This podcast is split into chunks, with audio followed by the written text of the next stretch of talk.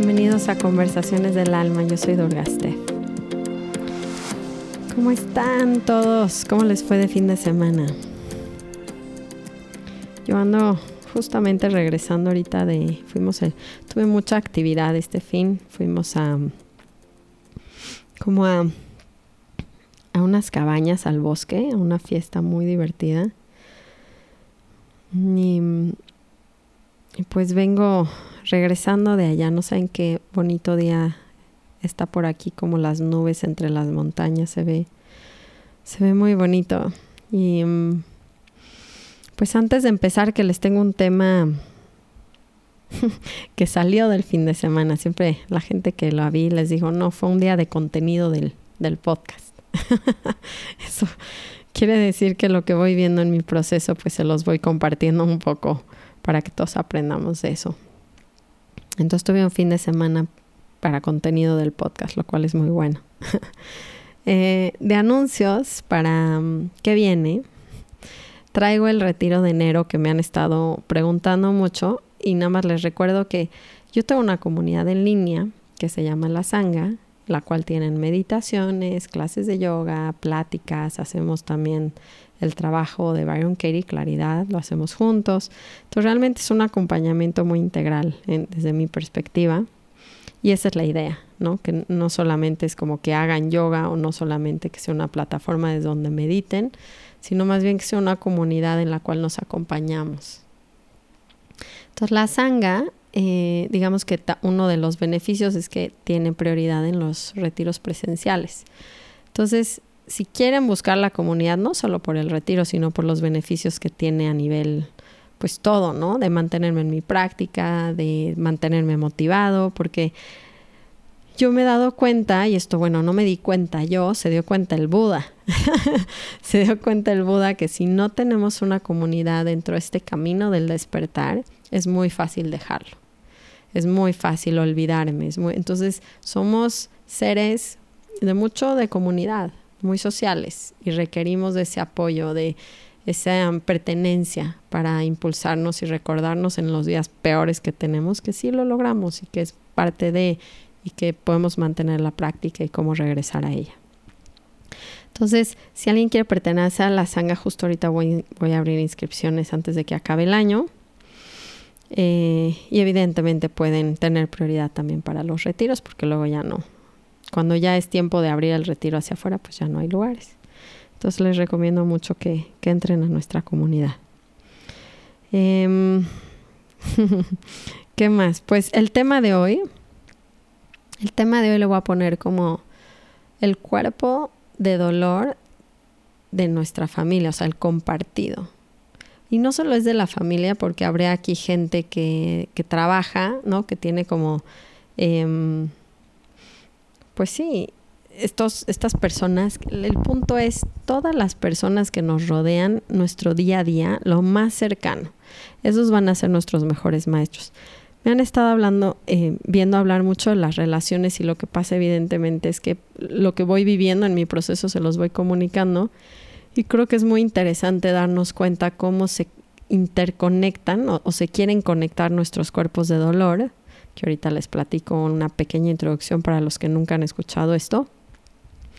Y lo importante que es primero identificarlo y luego cómo pararlo, ¿no? Eh, entonces, por ahí va el tema de hoy. Espero que les guste. Generalmente les gusta mucho cuando hablamos del cuerpo de dolor porque empieza a ser para ustedes fácil identificarlo y entonces no caer en estos dramas familiares, ¿saben? Eh, porque generamos la tormenta perfecta, eso es lo que hacen los, los cuerpos de dolor, pero ahorita voy a ir un poco más a detalle. Antes de empezar, acompáñenme, ¿saben? Otra vez, es, es, parte, ustedes son parte de esta comunidad, de esta sanga a través de esta podcast. Y la idea es que semanalmente también tengan un espacio de, pues, de conexión conmigo, con ustedes mismos y recordarnos que ese espacio es real, ¿saben? Con que escuchen esto haciendo lo que quieran, de repente hay como, ah, claro, mm, ya me acordé que este lugar dentro de mi corazón es real y no importa la circunstancia, yo puedo encontrar esa paz sin tener que recurrir a nada externo. Entonces vamos a sentarnos o vamos a pararnos, pueden cerrar sus ojos. Vamos a tomar este tiempo juntos. Inhalar. Exhalo. Inhalo dos. Exhalo. Última vez, inhalo. Y exhalo.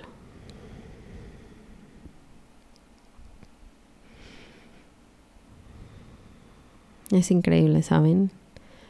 Llevo un par de semanas que me desbalanceé. No sé si es la luna, yo la verdad no sé mucho de astrología, pero evidentemente nos afecta. No sé qué ¿saben? Nuestros ciclos lunares, pero llevo dos semanas que el balance de, de mi mente con mi corazón están completamente desalineados, ¿no? Es decir, he estado viendo como el sufrimiento del mundo como algo demasiado pesado. Casi, casi siendo, no sé de qué se queja la gente cuando deja sus cuerpos de este plano de existencia, si es, es un infierno. O sea, eso llegué estas dos semanas a decir, vivimos en el infierno. Imagínense mi, mi desbalance. Y, y va mucho conectado, por eso les digo que el cuerpo de dolor, siento que empieza a buscar la tormenta perfecta. Ahora, paréntesis, ¿qué es el cuerpo de dolor? Este concepto viene de Eckhart Tolle o Eckhart Tolle y él explica que tenemos dentro de nosotros, dentro de nuestras personalidades, de nuestros egos, una parte, ¿no? que él le llama el cuerpo de dolor, que está buscando sufrimiento y que constantemente despierta ¿Para qué? Para sufrir, para alimentarse de qué? De dolor. Entonces provoca algún enojo, alguna pelea, cualquier cosa que nos vaya a generar eh, eh, sentimientos de tristeza, de enojo, de sufrimiento, de lo que ustedes quieran. Y entonces se llena de eso, digamos que toma su dosis necesaria de ese dolor y se vuelve a dormir y no nunca realmente se muere, sino que se despierta y se duerme, se despierta y se duerme en diferentes periodos de nuestras vidas. Entre más conscientes estamos, digamos, que menos fuerza tiene cuando se despierta y menos seguido se despierta. Hay gente, según Eckhart Tolle, que vive en el cuerpo de dolor. O sea que al revés, sus espacios de, digamos, de donde se duerme el cuerpo de dolor son mínimos y, viven en el cuerpo de dolor. ¿Qué quiere decir que vivimos en el cuerpo de dolor? Que todo lo que vemos en nuestro alrededor lo queremos usar para sufrir. Entonces, la persona que me vio feo me está viendo feo, o sea, una persona caminando que X ni me volteó a ver, pero yo sentí que me volteó a ver y me volteó a ver feo y empiezo a pensar que claro, porque esa persona y empiezo a juzgarla y el clima es una porquería, o sea, vivimos en la constante resistencia de la realidad con una paranoia a todo lo que da. ¿Saben? De pesimismo, ¿no? De lo que sea, porque acuérdense que si se alimenta de dolor, pues va a estar buscando cualquier oportunidad. Es alguien que se me cierre en un coche y yo voy a buscar una pelea. O sea, eh, mi sopa en un restaurante tiene un pelo y voy a hacer un desastre, ¿no? Porque lo que quiero es más dolor y entre más lo alimente, pues más fuerte se vuelve esto en mí, más domina mi vida. Ahora, hay que entender algo increíble el cuerpo de dolor es también una oportunidad para despertar y cuando yo despierto, cuando estoy en el cuerpo de dolor, o sea, quiere decir que concientizo, me doy cuenta que está activo este cuerpo de dolor, que estoy como en esa frecuencia, ahí empieza a minimizarse, ahí empieza a desaparecer. Entonces, el mismo cuerpo de olor es una oportunidad para ir purificando esto y volviéndonos muchos más conscientes cuando le dejamos de creer esta parte y no le hacemos caso.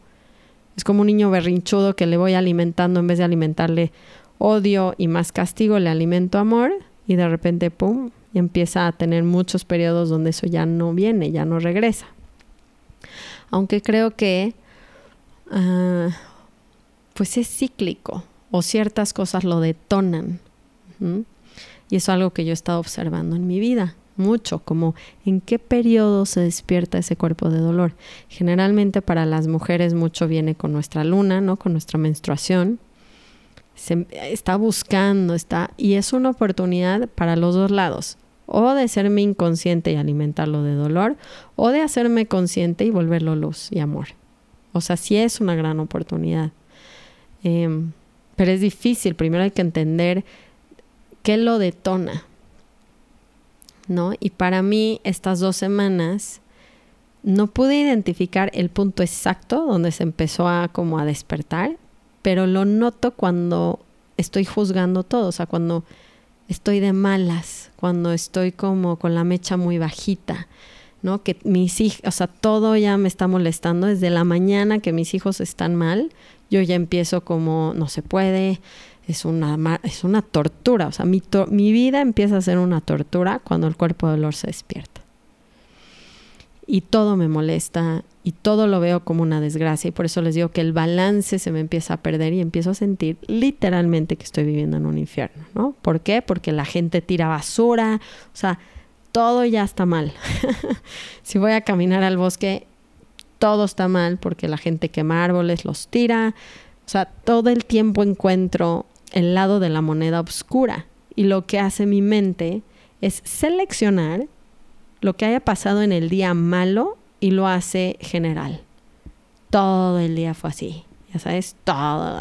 Entonces se vuelve realmente muy difícil estar en ese lugar. Muy doloroso.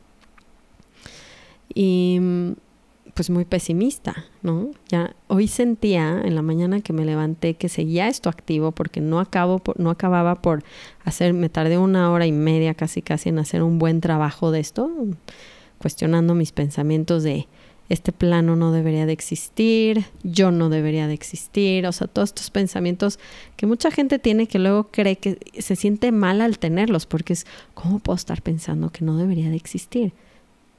Es solamente el cuerpo de dolor alimentando esa vocecita y seleccionando, que eso me di muy fuerte cuenta hoy, las partes de la historia que vivimos, solo el lado oscuro.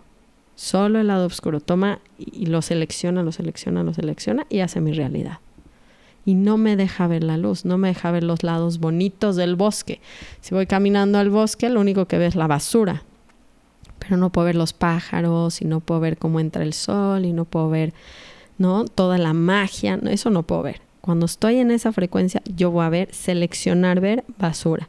Si me junto con personas, selecciono ver sus defectos. Si me junto con una comida, o sea, si me siento a comer, voy a seleccionar solo lo que sabe feo, lo que le faltó, las carencias.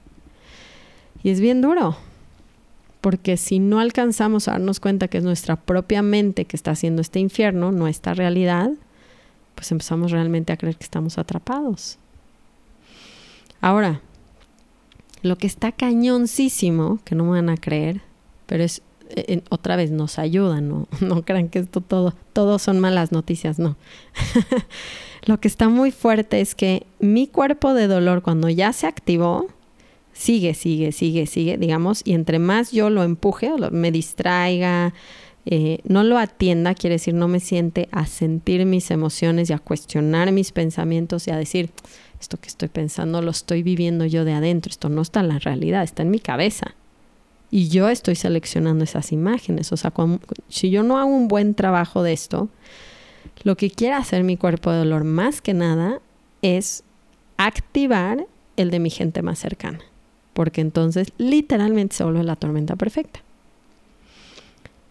Y eso fue lo que hizo, yo sentí que hizo mi cuerpo de dolor esta semana o dos semanas, ¿no? Como que empezó muy bajito y no le di el, el, como no lo ataqué tan rápido, ¿no? Es como para sentarte ese día, me acuerdo que hubo un día justamente que dije, no, me tengo que sentar a hacer un buen trabajo de esto, o sea, yo cuestiono mis pensamientos con la metodología de The Work, se llama. Porque sí estuve meditando, pero es que este cuerpo de dolor a veces requiere un poco más de lo que siempre doy, ¿saben? Si yo siempre medito y me va bien, ok, pero cuando se despierta esto yo realmente necesito dedicar días a mi práctica y soltar un poquito lo demás. Y eso está muy bien porque me regresa hacia adentro, me da espacio, o sea, como que En vez de ser como, no, no puede ser. Por eso en la menstruación podría ser algo increíble para las mujeres. Podría ser como, ya viene. Además, me avisa, me puedo preparar. O sea, tengo varias maneras como de decir, me voy más hacia adentro, estoy más callado, estoy menos con vicios, con comida fea, con alcohol. O sea, me ayudo pues, ¿no? A que mi cuerpo no se salga de control.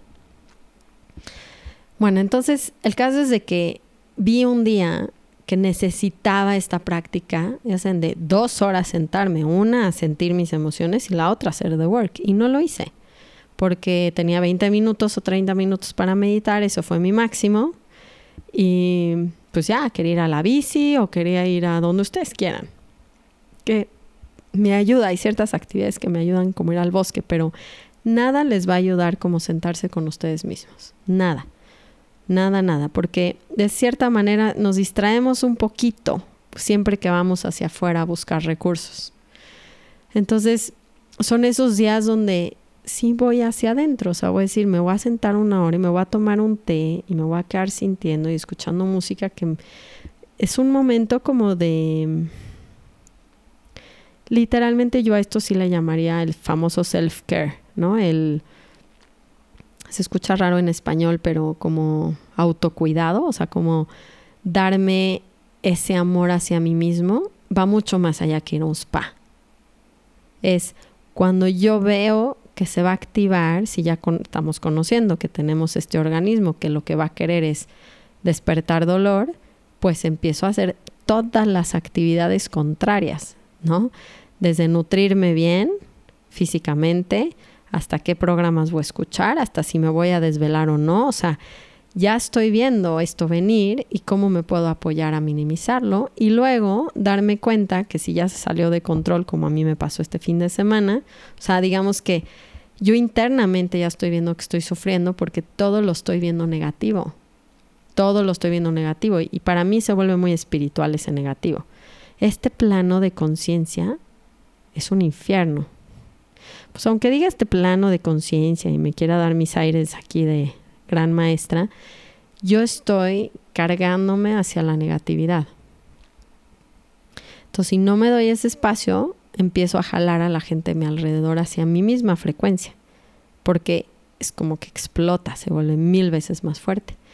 Entonces, este sábado yo empiezo como a picar evidentemente a Adrián. Y la tormenta perfecta es cualquier también actividad externa que meta presión, ¿no? Y irnos de campamento con la familia, créanme lo que es la tormenta perfecta, porque a una hora en específica, ¿no? Quedando con alguien más de vernos. Es como, es la tormenta perfecta, porque si ya me levanté y los niños se ponen a ver tele, pero hacen todo lo que no quiero que hagan y no empacan bien y yo estoy corriendo, o sea, todo eso para una familia convencional es la tormenta perfecta. Entonces lo que me di cuenta cuando ya estamos, Adrián y yo, que no te das cuenta ¿eh? de esto, o nada más estás en el rush de ya nos vamos, metan esto, o sea, estás en la prisa corriendo, gritándoles a los niños, no desayunaste, ¿qué era? te estás volviendo un demonio maltratando a tus hijos, pero es justificado, porque pues, teníamos que llegar a las 11, cuando ni es cierto. ¿No? Estamos todos vueltos locos, literalmente. Las niñas como que las les despiertas ese lado porque les, pues, las estás maltratando. Y los cuerpos de dolor son inteligentísimos, como que se conectan, se sienten. Les juro que nos subimos ese coche para irnos. Y era, no sé, no sé si no tronó el motor por compasión, pero la vibra era insoportable, ¿no? O sea, Emmet llorando, pero llorando, mamá, la mano, por tonterías pero ella no sabe qué hacer, no sabe cómo manejar lo que está sintiendo que está siendo asqueroso. Está, es en un coche lleno de mala vibra, literalmente. Entonces se pone a llorar como loco y la otra niña que no desayunó yéndose toda regañada, gritándole al papá. El papá ya, ya, ya nos salimos de las casillas, ya con el cuerpo de dolor activo, ya les dijimos lo que no teníamos que decirles, ¿no? Esos momentos donde juras y perjuras que eres yogi y que no le vas a decir que, tu hija es mala, ya le dijiste, eres una mala niña, si eres, ya saben. O sea, estamos, ya, ya nos perdimos. Ya, ya no hay nadie en el coche. No hay nadie más que cuerpos de dolor. Entonces en esta crisis, ¿no? Donde mi hija está llorando y la veo sufrir, que me dice, mi papá me dijo que no valgo, ¿no? Mi, mi papá me dijo que soy mala niña. O sea, ¿qué peor cosa le puedes decir a un niño? Y la otra niña grande atrás diciendo, ya no quiero ir, no va a haber nadie de mi edad, sáquenme del coche, yo me quiero quedar. El bebé llorando al mismo tiempo, mamá, la mano, la mano. O sea, Adrián, fúrico, ¿no? O sea, les juro que parecía una película. O sea, dije, ¿qué estamos? O sea, yo, la fuerza que requiere para sacar sacarnos de ahí antes de que el cuerpo de dolor se alimente a todo lo que da. Es como si fuera un refil, ¿no? Como ven estas rayitas que se va llenando. Digamos que el coche está, pum, pum, pum, está cargando la gasolina de todos los cuerpos de dolor de toda mi familia. Y les juro que en este desastre lo único que pude hacer para tratar de salirme de ahí, o sea, de decir, esta frecuencia tiene que cambiar, fue poner un mantra súper fuerte que para, para mí, para Adrián, nos regresa muchísimo a nuestro maestro, nuestro gurú, que se llama el Hanuman Chalisa, ¿no? Es un, otra vez se los digo porque sé que me lo van a preguntar en comentarios, Hanuman Chalisa, pero la verdad es un mantra complejo, ¿no? Pero para nosotros es muy especial, muy, muy especial. Entonces le, digo a Adrián como, a ver, tranquilos, tranquilos. Se paró Adrián tantito. Le dije, espérate tantito. Le dije, sí podemos hacerlo distinto. Pero se me salían las lágrimas porque evidentemente el cuerpo del dolor lo último que quiere es poner el mantra que me va a conectar con mi corazón, ¿me entienden? Entonces estoy llorando de la resistencia de poner la música. Y digo, es que sí lo puedo hacer, o sea, pero si hay una lucha para salir de ahí como decir, es que sí lo quiero hacer distinto esta vez. Es que sí lo podemos hacer diferente, es que sí las puedo amar así como están.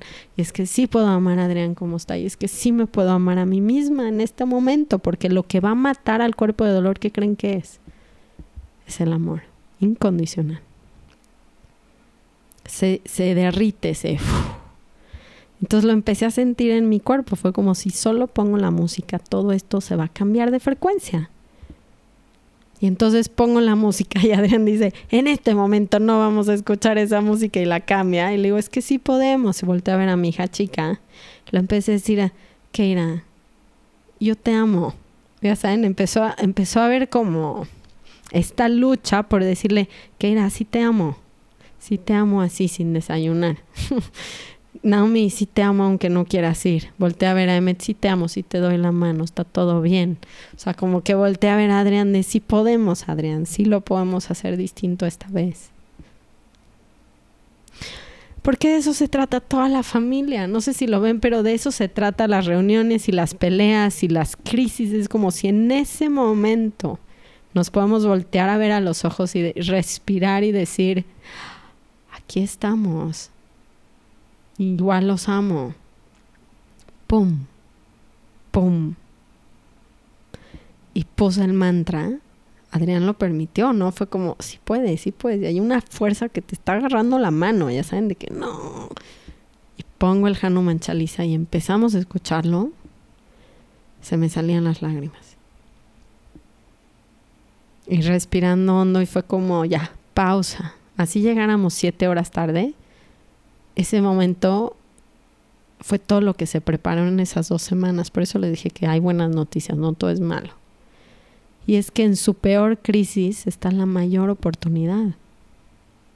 Cuando en ese momento respiren hondo, se acuerden de este podcast, se acuerden de su práctica y usen un elemento que, ¡pum!, flipe la realidad. sea, como Nadie va a poderse estar gritando en mi casa, en mi coche, con el Hanuman Chalis. Es el mantra que nos dio nuestro maestro, imagínense.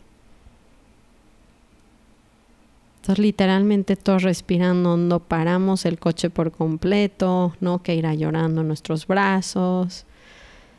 M llorando en nuestros brazos, hicimos una bolita de familia, ya saben, abrazándonos, diciéndonos, las amamos, los amamos. Y volteé a ver a Adriana y le dije, y no eres mal padre, ni mal esposo, ni mal nada. Y sí te amo así. Y lo logramos. Pero no sé la importancia que fue para mí ese momento. Fue como... no sé, sentí que llevo trabajando años para que en ese momento pudiera cambiar la música y pudiera ser distinto a lo que siempre es. Porque la otra opción se extingue también, digamos que si se refilea a cierto punto, se, se llega a llenar, digamos, el, el vasito de donde mi cuerpo de dolor va a decir, ya, ya estoy satisfecho.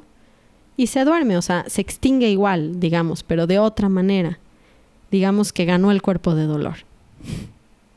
Entonces la siguiente vez va a requerir más dolor para calmarse y va a salir más seguido la alternativa de usarlo como una forma de despertar para darle amor en el peor momento al cuerpo de dolor, lo desintegra. Es como si le hubiéramos quitado barritas. Entonces la siguiente vez va a requerir menos dolor y va a salir menos frecuente. Y va a haber algo que nos despierte decirlo, mm, yo ya pude manejarlo distinto, ahora puedo también hacerlo. O sea, nos da una cierta fortaleza y voluntad para no repetir lo mismo y de hecho con, con más conciencia, con más amor, porque es como yo pude, yo pude, a ver, yo lo hice, ya saben. Y, y, la verdad es que fue mágico vernos, ver a, a, la familia entera abrazándose, diciendo, y todavía quedó residuo, ¿saben? Porque no, ¡pum!, se esfuma, porque es la primera vez que creo que lo paramos en seco en su lugar más vulnerable al cuerpo de dolor, ¿no? Fue como en su momento donde está a punto como de, ay, gracias, está alimentándose con todo el dolor de toda la familia. Fue como, stop.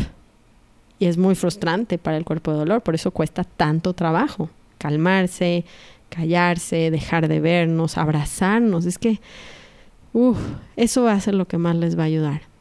Tocar a su hijo, o, a veces te empujan, pero lo abrazas, casi que me hinqué con Naomi, ¿no? Es como, Sí se puede, nena, sí lo podemos hacer, sí te amo. Te desintegra, te desintegra por completo. Y la verdad es que creo que vale mucho la pena que lo tratemos de hacer distinto porque de eso se trata.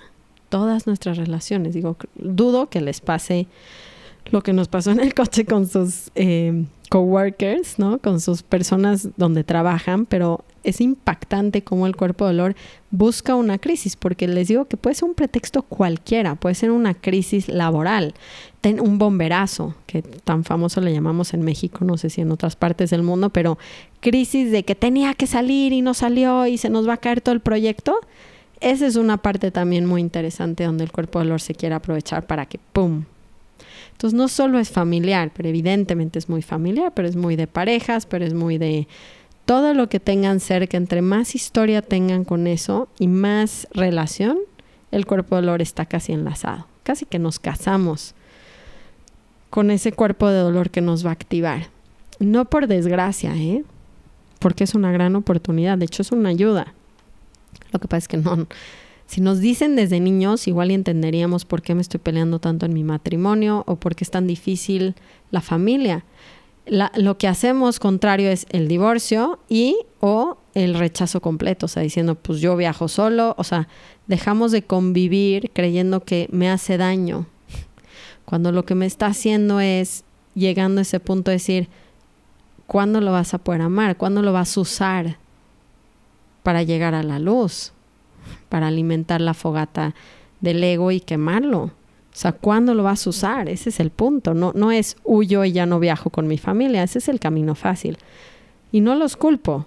O sea, yo en un punto lo hice también, es decir, yo no voy a convivir más con esta gente. Y entre más grandes nos volvemos, más fácil se vuelve eso. Pues dejo a mis hijos, dejo a mi esposa, dejo a mi mamá. El punto es, quiero que se conecte mi cuerpo de dolor, porque así, si juntos lo amamos, puff crecemos como familia entera. De eso se trata todas sus relaciones. Ay, se me pasa muy rápido el podcast. Eso quiere decir que estamos todos divertidos bien. Entretenidos con mis historias. este.